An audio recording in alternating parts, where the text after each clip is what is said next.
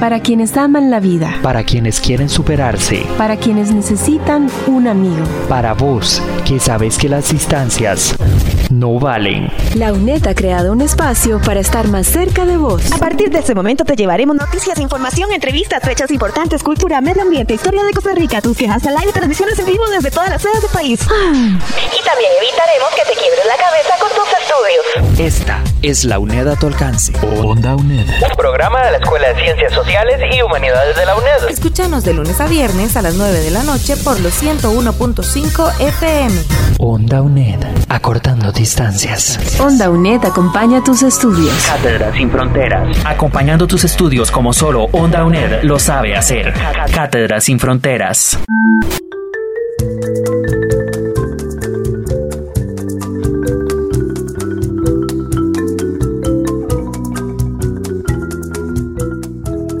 Bienvenidos y bienvenidas a una entrega más de los programas de la Cátedra de Historia. Y esta vez tenemos el protagonismo de la Cátedra de Historia para el Turismo. Nos acompaña el profesor Heriberto Quesada y tenemos también la participación de un invitado especial, Marino Mendoza, antropólogo experto en temas indígenas. Conversaremos sobre los sitios históricos y la diversidad cultural de la zona norte de nuestro país. Una oportunidad para repensar el desarrollo turístico y este es el primero de dos programas que tenemos para este curso en este segundo cuatrimestre que hemos estado acompañándote a través de la radio y la web. Bienvenidos a nuestros entrevistados. Quisiera eh, preguntarle al profesor, que además es productor de este espacio, cómo podríamos caracterizar el espacio geográfico de la zona norte y el de la zona caribe de Costa Rica. Un saludo a todos los que nos escuchan allá en sus casas, en una época especial, una época diferente, no solo en nuestro país, sino en el mundo, debido a la pandemia. Vamos a referirnos el día de hoy a la zona norte del país y vamos a caracterizar esta zona. Siempre que hablemos de un fenómeno es bueno caracterizarla en tiempo y espacio. Digamos, desde un punto de vista geográfico, cómo podemos caracterizar la zona norte de nuestro país. Podemos decir que la zona norte de nuestro país, este, básicamente, está formada por algunas llanuras, algunas muy grandes, tal vez las dos más que destacan más son la llanura de San Carlos, un poco más al sur, y la de Guatuso, un poco más al norte. Es una zona regada por, por algunos ríos, estamos hablando del río Sarapiquí, el río San Carlos y algunos otros. Eh, como ustedes sabrán, limita al norte prácticamente con lo que es este, el río San Juan, en la margen derecha, este, ahí prácticamente es donde, donde, termina. Y al este podemos decir que tiene que ver con el, con el río Chirripó. Y en, en, cuanto al oeste, pues llega prácticamente de hasta, hasta algunos eh, sectores de la cordillera volcánica de Guanacaste y también limita con la cordillera volcánica central. Es una zona es una zona este, rica desde un punto de vista geográfico, eh, digamos, en cuanto al valor del uso del suelo, en cuanto al recurso hídrico. Entonces, es una zona de un alto valor agroecológico, por, por decirlo así. Este, básicamente es plana, eso, eso no implica, ¿verdad?, que no tenga algunas montañas, pero básicamente es una zona plana. Ese es el sector del que estamos hablando el día de hoy. Bien, eh, continúas escuchando Onda UNED y estamos conversando justamente sobre en los sitios históricos y de interés turístico de la zona norte. Profesor Heriberto Quesada, ¿podemos tal vez hacer un repaso por la historia de la zona norte? Sí, vamos a caracterizar a grandes rasgos porque vamos a ver en estos momentos el, el rico periodo histórico que abarca toda la zona norte de nuestro país. Este, hay restos de algunas culturas más o menos desde el año 200, 300 antes, antes de Cristo. Estos más o menos algunos restos. Se ha encontrado alguna cerámica que conecta algunas de estas poblaciones en ese momento, digamos, indígenas nuestras, con las poblaciones más de zona de Guanacaste. Eso es básicamente, en, digamos, en, en, estas épocas. Tenemos algunos sitios arqueológicos importantes, poco explorados, diríamos el día de hoy, eh, por el turista, por, por turista, pero es algo precisamente lo que venimos a hablar el día de hoy. Estamos hablando de, del sitio arqueológico en Cutris y la zona de Cuquí. Entonces son dos sitios arqueológicos importantes. Dos sitios que destacaron mucho más o menos del año 900 después de Cristo a más o menos la llegada de, los e-, españoles y donde ya ahí sí pasamos a otra etapa, que es la época de la, de la conquista, en una zona, y aquí hay que destacar algo, este, la zona norte de nuestro país, junto con la zona de Talamanca, prácticamente fueron zonas de, de bastiones de resistencia indígena, nunca fueron conquistadas. Comúnmente la gente suele hablar solo de, Talamanca, pero amplios sectores de la zona norte permanecieron indómitos al, dominio español. Después llegamos para la época de la, colonia, donde sí, en, algún momento, sobre todo de la, zona de, de Nicaragua, se quiso venir, eh, digamos, ingresar, pero en realidad hubo mucha resistencia indígena. Llegamos hacia la época de la independencia y el siglo XIX, donde la construcción bueno, en su momento, digamos, de ese canal interoceánico que operaba ahí en el, imaginario de, los nicaragüenses, sí hizo que comenzaran a llegar ya otras oleadas de personas que no estaban en la zona y que comenzaron a, llegar a la zona. Después, con la construcción igualmente del ferrocarril al Atlántico, poco a poco diversos grupos no, no indígenas fueron llegando a, las, a la zona. Pero ya comienza a desarrollarse, eso sí, una incipiente agricultura un poco más, más amplia.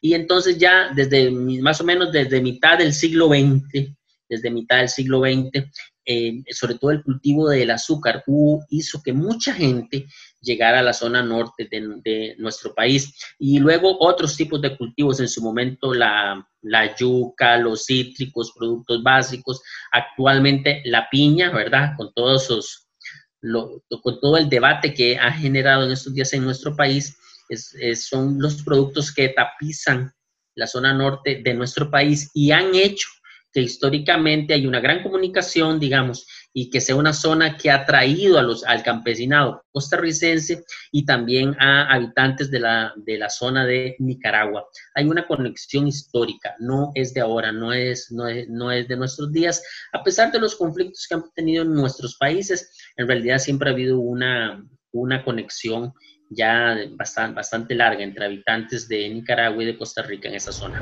Estás escuchando Onda UNED. Acortando distancias. Un abrazo a la distancia en este tiempo especial. Le saluda Janet Cascante de la tierra de Puriscal y un tico que se respeta, pega porte y la vara. Orgulloso está de sí, lo demuestra en su cara con una gran sonrisa. Saluda pura vida, con el alma feliz y la esperanza fornida. Come huevos duros cuando va para la playa, denuncia la corrupción y la injusticia no calla. Sabe decir al chile y a los niños les dice huilas. También dice coplas bombas y retajilas. Muy buenas noches. Eh, un saludo a la distancia a todas las personas que nos están acompañando por este medio. Dicen que no hay mal que por bien no venga y en esta pandemia pues estoy con esta cuestión del teletrabajo y he tenido la posibilidad de retomar algunas lecturas y entre ellas el arte y estoy leyendo un libro que se llama Bomba, la copla costarricense del maestro poeta, cantautor Dionisio Cabal Antillón. Y este libro pues me ayuda de alguna manera a fortalecer aquellos aspectos que son propios de la cultura y de la identidad costarricense, como son las coplas y las bombas y las retajilas. Entonces así muy brevemente quiero eh, hablarles de un concepto muy, muy corto que cita el autor Dionisio Cabal sobre la copla. Dícese de la copla que son versos que improvisa la gente del pueblo en las fiestas, en las fiestas de turno, en las fiestas patronales, en las fiestas de novio de, de 15 años. Y yo me identifico mucho con ese concepto, porque eso he sido desde hace muchísimos años para acá. He tenido la posibilidad de compartir con personas por medio de versos, de cuartetas, que unidos temáticamente e hilados forman lo que conocemos como la retajila, como la que les dije eh, al principio. Y dícese de la retajila que son juegos de palabras que nombran sucesos en forma de rima y que es un recurso lingüístico y de fluidez verbal, donde intervienen la imaginación y los ejercicios de la memoria. Eso es una retajila. Una retajila es temática y se pueden hacer escritas. Yo tengo algunas escritas, pero también está el arte del repentismo donde uno puede ir formando las retajilas con todo lo que está viendo. Y bueno, ya con esta me despido. Esta retajila es para usted. Qué gusto es acompañar a la gente de la UNED. Trabajen con amor, hágalo con constancia. Yo les mando un saludo y que sea a la distancia. Qué lindas son las flores, más lindas las acacias. Ya con esta me despido y les digo muchas gracias. Un saludo para Juan y también para Arcadio y a toda la gente que nos acompaña en la radio. Onda UNED. Acortando distancias. Eh, conversamos con el profesor Heriberto Quesada en el curso de Historia de Costa Rica para el Turismo. Y ahora eh, queremos darle la bienvenida a nuestro invitado Marino Mendoza. Él es antropólogo especialista en todo lo que tiene que ver con territorios indígenas. Y justamente para este espacio, que es la primera entrega de este curso, recuerden que la próxima entrega será el 29 de junio y pueden también acompañarnos y seguir conociendo más sobre la zona caribe, pero en esta ocasión queremos centrarnos en la caracterización de la cultura de los malecos. Eh, bienvenido Marino y le escuchamos con atención. Bueno, con respecto eh, bueno, eh, voy a hablarles acerca de los indígenas malecos, que es una de las eh, de las ocho de los ocho grupos étnicos que componen el territorio costarricense sin contar a los buglés y sin contar a los misquitos, ¿verdad? Que ya con eso serían diez. los malecos se encuentran en la parte norte, como dicen en las llanuras de San Carlos, rodeados de humedales y que los han que los han cuidado durante muchísimos años y que ha sido la tradición hasta la, hasta, la actualidad. Ellos este, lo que hacen es que pescan ahí, pero mantienen, ellos conservan los huevitos que colocan los animales, los peces, para que después el año siguiente, en el, próximo ciclo vital, vuelvan a haber peces. Eh, el grupo este, del grupo étnico Los Malecos, eh, bueno, sigue el mismo patrón de los demás grupos étnicos de Costa Rica, ¿verdad? En cuanto al tema lingüístico, ya que su tradición de lengua de Maleco es de los chicas, que viene de la parte del sur, de Sudamérica, con excepción de los chorotegas, que los chorotegas ya son de la parte norte. Los malecos también pues tienen tradiciones interesantes que son funerarias que inclusive datan desde un periodo arqueológico llamado el periodo Bagaces, que es del año 300 a los 300 después de Cristo parece que puede, puede ser que ahí, ahí los ancestros de los malecos, pero todavía no hay comprobación todavía, solamente que hay una suposición. Y ellos entierran a sus muertos dentro de la casa. Por eso a veces, una vez que quisieron el limbo hacerle casas a ellos, les hicieron casas, pero les pusieron piso. De nada se dio haberles puesto piso porque después le quitaron todo el piso para enterrar ahí a sus antepasados. Bueno, después ya con permisos que tuvieron que sacar con el gobierno, el gobierno comprendió su cultura y los dejó seguir enterrando a sus muertos dentro de la casa. Bueno, los malecos, como decía aquí Heriberto, ellos han sido un grupo que ha resistido verá, a lo largo del tiempo. Un gran ejemplo de resistencia se dio, por ejemplo, en el año 1863 o 68, 1868, por ahí, con los zuleros, que de hecho murió el jefe indígena principal de ellos, ¿verdad? Fue una fue un enfrentamiento bastante fuerte, pero los que me salieron perdiendo fueron ellos, ¿verdad? Los Bueno, es un grupo que actualmente su, lengua, su idioma está en, vías de extinción. Hay que hacer algo. Eh, don Adolfo Constengla fue uno de los investigadores importantes de esta lengua, maleco. Eh, vamos, hasta el año 2000 todavía un 70% hablaba maleco, pero eso fue hace 20 años no sé en qué momento rápidamente el idioma maleco ya empezó a estar en peligro de, extinción tremendamente. Entonces, es algo para poder ojalá rescatarlo. Es un grupo que, bueno, pues tiene un teatro maleco, ¿verdad? Importante que, de hecho visitó el pueblo de Liberto, que se llama Tabarcia de Mora, de donde ahí estaba un cacicalgo muy importante en la antigüedad llamado el cacicalgo de Pacato. Ahí. Bueno, ahí los malecos visitaron porque ese centro fue como un lugar de encuentro de culturas indígenas y entre ellos estaba también la Maleco que visitó este pueblo de. Bueno, ¿qué más podemos decir de los de, los, Maleco? Bueno, hay tres zonas en las que se divide, que son la zona del Palenque Margarita, el Palenque Tonjive y Sol. Y bueno, eh, hay otros temas ahí bueno, por ejemplo, sí, este, bueno, en el año, recuerdo, en el año 2007 se realizó una tesis que tenía que ver con la zona Maleco, para relacionar el pasado arqueológico Maleco con el presente. Esto lo hicieron dos arqueólogas, Natalia Villalobos y Georgina Pacheco, que hoy por hoy es antropóloga física. Bueno, ¿qué hicieron a través de un recuento de los sitios arqueológicos que se encuentran ahí? Más o menos hicieron un recuento unos cuatro, no sé, cinco sitios arqueológicos, ¿verdad?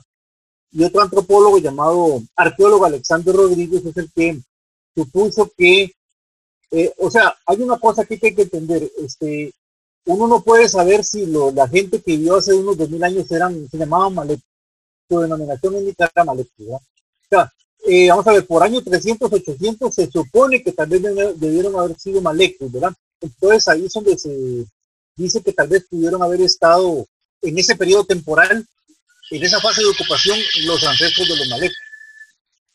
Bueno, en fin, hay tantas cosas importantes que hablar de este, este grupo, pero lo que se puede decir es que de estos tienen étnicamente parentados en Nicaragua, pero sin embargo su tradición lingüística es de Sudamérica. Muy bien, Marino, eh, muy pertinente la reflexión, ¿verdad? Eh, sobre todo porque eh, muchas veces la cultura de nuestros indígenas es negada y de alguna manera desconocida, ¿verdad? Hasta cierto punto esa vallecentrismo costarricense no nos permite acercarnos y conocer cuáles son las riquezas y las cosmovisiones de estos pueblos. Profundicemos un poco, usted ya mencionó las, las investigaciones de algunas arqueólogas eh, sobre los sitios arqueológicos en la zona norte de nuestro país. Hagamos como, como un recorrido general por los principales sitios que hemos podido eh, constatar y encontrar desde la arqueología y la antropología costarricense.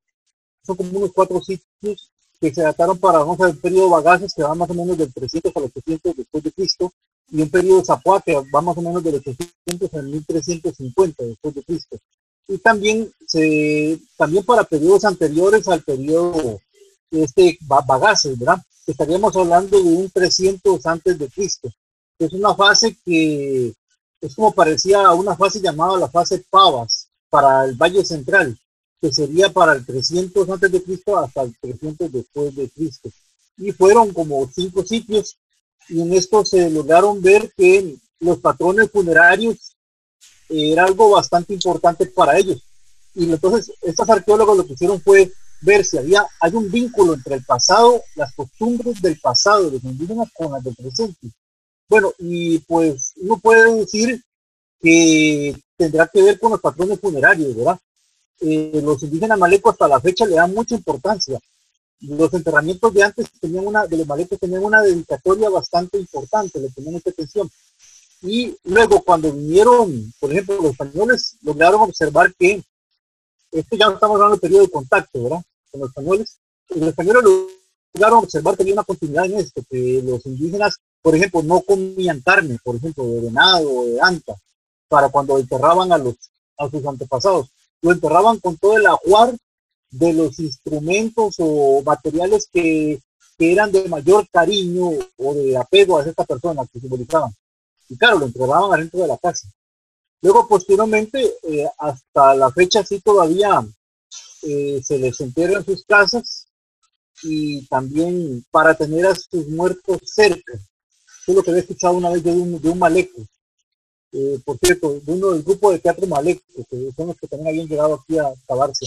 Entonces, uno puede observar que sea lo que no ha cambiado en los malecos es la pertenencia a sus muertos, a sus antepasados, como si fuesen parte de la vida, ¿verdad? No se han ido, siempre están con ellos y los quieren tener no solamente espiritualmente cerca, sino físicamente cerca también. Muy interesante, Marino. Y bueno, estamos justamente caracterizando la cultura de la zona norte eh, ¿verdad? En el contexto actual. El profesor Heriberto eh, también quiere ampliar estas preguntas y estos abordajes que estamos haciendo. Sí, quisiera complementar, digamos, la parte esta que, que nos da Marino y referirme, digamos, a la zona de Cutris. Marino, yo sé que ha andado por ahí, conoce muy bien todo el tipo de calzadas. Es muy interesante la construcción que tenemos ahí.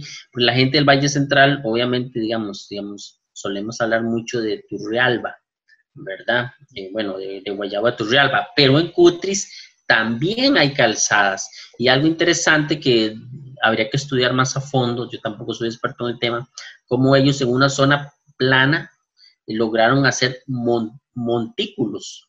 Y entonces tenemos montículos, tenemos calzadas, pero detrás de eso hay toda una explicación, una cosmovisión, diríamos. O sea, no, no fueron montones de tierra que se acumularon a, lo loco. Hay una explicación y son lugares realmente bellos poco conocidos, tal vez por la lejanía y demás, pero están ahí por, por explorar. Es una zona bastante importante. Igualmente el sitio arqueológico de Cujuquí. Yo sé que Marino y mucha gente sabe de eso, pero eso también está ahí en, en, en, en Orquetas. Es, ahí también tenemos calzadas, hay disposiciones especiales. Eh, claro, saber a ciencia cierta, ese es un tema muy complicado, cómo era el todo, o sea, reconstruir cómo fue eso en su momento de esplendor es muy difícil, pero sí da imagen de que hubo, que tal vez hubo una plaza central, sí hay conexión con algunas fuentes de agua, entonces nos da a entender que eran sitios importantes donde la gente se reunía y demás, y son lugares realmente bellos, son sitios arqueológicos que merecen ser visitados, obviamente con mucho cuidado, ¿verdad? porque digamos, la gente tiene que entender que no es llegar ahí y digamos, hay piedras de esas que tienen 500 años de estar en una X posición o más, y a veces la gente es un poco desconsiderada y las mueve y piensan ya que se movió. No hay toda una explicación detrás y para una investigación es muy importante tener en cuenta todo. Estás escuchando Onda UNED, acortando distancias. ¿Sabías que? característica de la cultura malecu es la de enterrar a sus muertos dentro de sus viviendas. De acuerdo con Saper 1998, las tumbas y los ritos funerarios de dicho pueblo son los siguientes. De ordinario, están cercadas las tumbas con una barandilla de palos ligeros para que nadie las pise. Son de poca profundidad. El cadáver es envuelto en mastate, tela hecha con corteza machacada del árbol de ese nombre. Después de haber vestido con traje nuevo, se le deposita enseguida en la fosa, cuyo fondo se ha cubierto con palos y hojas. Al difunto se le ponen bananos, cacao y materiales para encender el fuego. Después se cubre al muerto con palos y hojas y se echa tierra encima, pero sin pisarla. Los guatusos creen que el muerto puede hacer milagros y ejercen por ello una especie de culto a los antepasados con el sepulcro, que es un lugar sagrado para ellos. Escuchas Onda UNED. Cátedra sin fronteras. Bueno, justamente en este contexto es bien complejo hablar sobre las posibilidades del desarrollo turístico en la zona norte, porque, eh, digamos, eh, uno de los sectores que más está contraído en, el contexto de la pandemia es el turismo. Sin embargo, eh, conforme las medidas se van de alguna manera abriendo para la población costarricense por ahora, también podríamos nosotros, profesor, conversar sobre esas posibilidades de desarrollo del turismo nacional para la zona norte, la oportunidad también de conocer lugares que no hemos conocido de manera eh, cuidadosa, no solo con, con, digamos, los espacios santuarios y los lugares a donde nos vamos a aproximar, ¿verdad? A los sitios arqueológicos, sino también con las medidas de precaución de salud, pero sí me gustaría que abordáramos eh, estas posibilidades que ustedes vislumbran también desde la cátedra de historia y el curso específico de historia de Costa Rica para el turismo. Yo pienso que, eh, digamos, tenemos que entender algo. Este, nuestras playas son muy bellas, pero Costa Rica es más que sol y arena, ¿verdad? Es más que eso, es más que eso no hay que desmeritar eso. Y precisamente la zona norte pues nos demuestra eso, no solo con, con, la fortuna, es que la zona norte es más que la fortuna, es más que San Carlos Centro. Y eso es precisamente lo que queremos como, como rescatar aquí. Yo creo que saliendo, em, saliendo, aunque no sabemos cuándo, eh, cuando volvamos a una normalidad diferente, ¿verdad? Cuando volvamos a una normalidad y podamos desplazarnos esta zona, este, vamos a descubrir en esta zona mucho potencial sin tener, como les digo, eh, pues playa, pero sí hay, hay, hay, pues, es una zona de un potencial agroturístico. Todavía hay mucha zona por explorar, eh, muchas situaciones. Eh, este turismo que es ir a una finca y conocerlo, cómo es que se siembra, lo que se produce, es, es, un, es atractivo, creo que es de un costo más accesible a muchos costarricenses. Mencionamos algunos sitios también arqueológicos que merecen ser, ser conocidos. Yo también creo que eh, falta un poquito de información en la ciudadanía de, de, los atractivos que ofrece la zona norte, más allá de las bellezas propias que hay en la zona de la, de la, de la, de la fortuna. Creo Creo que también en algunas zonas, incluso en Sarapiquí, yo sé de lugares que son mucho más accesibles que otros lugares en Costa Rica y son lugares para, para pasarla bien, para ir a conocer. Sí, tal vez de eh, Marino podría referirse al tema del intercambio cultural, ¿verdad? Y de los aportes de las culturas de esta zona también a la cosmovisión costarricense, ¿verdad? No se trata solamente de ir y conocer el lugar o ir y conocer la práctica, sino también de nutrir y enriquecer eh, una identidad nacional. Bueno, históricamente el intercambio de los malecos podemos inclusive referirnos a cuando a los tiempos de cuando los guetares dominaban casi toda Costa Rica. Ellos tenían un intercambio también con los guetares y aparte de hablar maleco tenían que hablar huetar, que era como el idioma del imperio. porque era como decir el inglés de hoy, el huetar de antes. Entonces un maleco tenía que hablar huetar, ahí tenía que haber un intercambio ya, un intercambio interétnico, donde ya de los tiempos hablando ya indígena con indígena, no estaba que todavía tenido contacto. Ahora, ¿cómo ha sido la adaptación de los malecos al tiempo actual, verdad? Y algunos de los desafíos. Bueno, me baso en lo que me han contado mis malecos. Por ejemplo, eh, Odil Blanco, que fue director ejecutivo de la Comisión Nacional de Asuntos Indígenas, la CONAI, él era maleco, junto con Jeffrey Blanco, Jeffrey Lacayo Blanco. Ellos me decían a mí que eh, de los problemas que habían tenido era eh, lo, ecológico, lo ecológico, ya que ellos viven precisamente del manejo de los recursos naturales, por ejemplo, el Caño Negro, esa zona, donde hay este, humedales. Y claro, si viniese, por ejemplo, el problema del hombre blanco que llega, pudiese llegar a dañar estos hábitats naturales, les también les daña también la vida a ellos ancestral. Otros problemas han sido con el asunto de la piña, también, ¿verdad? Ahí, que los químicos de la piña han tenido que, bueno, han, han sido altamente contaminantes para lo que son los recursos hídricos, también con lo que ha tenido que batallar. Y por supuesto, otro ha sido pues, la pérdida del idioma. Poco a poco eh, hay personas, por ejemplo, hay indígenas que dicen que hablaban hasta el año 2000 el idioma, pero algunos decían que no era su tema, más o menos como, o sea, el 70% decían que era la, que ellos hablaban la lengua, pero solamente hasta un 50% decían que era su lengua materna, o sea, que se, que veían reflejados en ella. Y contra esos asuntos de la culturación, pues ha tenido que enfrentarse los, los malecos, que han sido bastante resistentes. Sin embargo, eh, he visto que, han, que ha ido creciendo. Luego también tiene que ver con el aspecto del turismo, ¿verdad? Este, ellos han tenido que reinventar la historia ante los turistas que llegan con algunos clichés, que eso lo han notado tal vez turistas que me lo han contado, que tal vez este, incorporan algunos estereotipos dentro del turismo. Entonces, en algunos bailes, ¿verdad? Tal vez que, tal vez este, algún turista dice, pero es que tal lo visto por ese, ese baile, ¿verdad? Y no tal vez no precisamente maleco, eso me lo has dicho. Entonces, tal vez ahí, digamos, bueno, todo, toda cultura tiene derecho a reinventarse. Entonces, tal vez ellos han tomado elementos, préstamos culturales extranjeros y les han incorporado algunos tipos de bailes del presente. esas influencias eh, eh, actuales han, han ocurrido.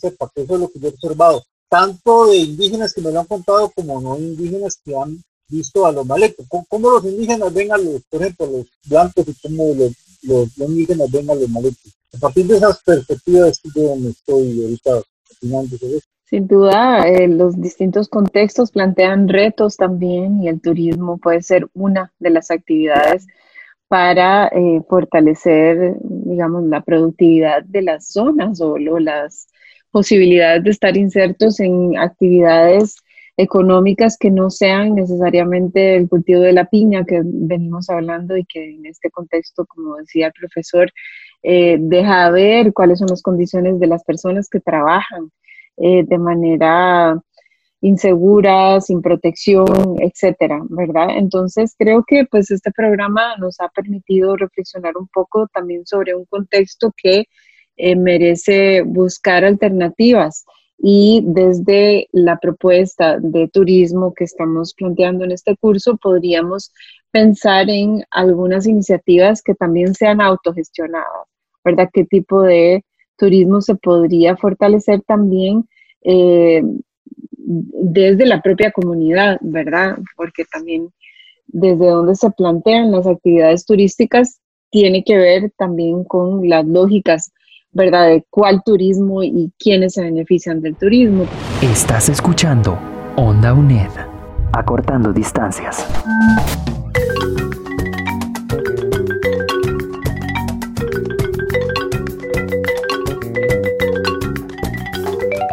Se nos acabó el tiempo y vamos a invitar a las personas que nos están escuchando a volvernos a escuchar el próximo 29 de junio. Nuevamente vamos a tener la presencia del antropólogo Marino Mendoza y del profesor Heriberto Quesada. Gracias por estar en sintonía y nos escuchamos nuevamente la próxima semana.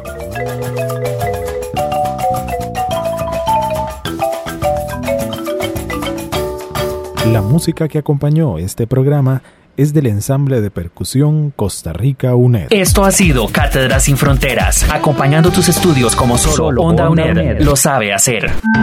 Para vos, que sabes que las distancias no valen, esta es la UNED a tu alcance. Onda UNED. Escúchanos de lunes a viernes por los 101.5 FM o desde cualquier computadora en el mundo por ondauned.com. Onda UNED, acortando distancias.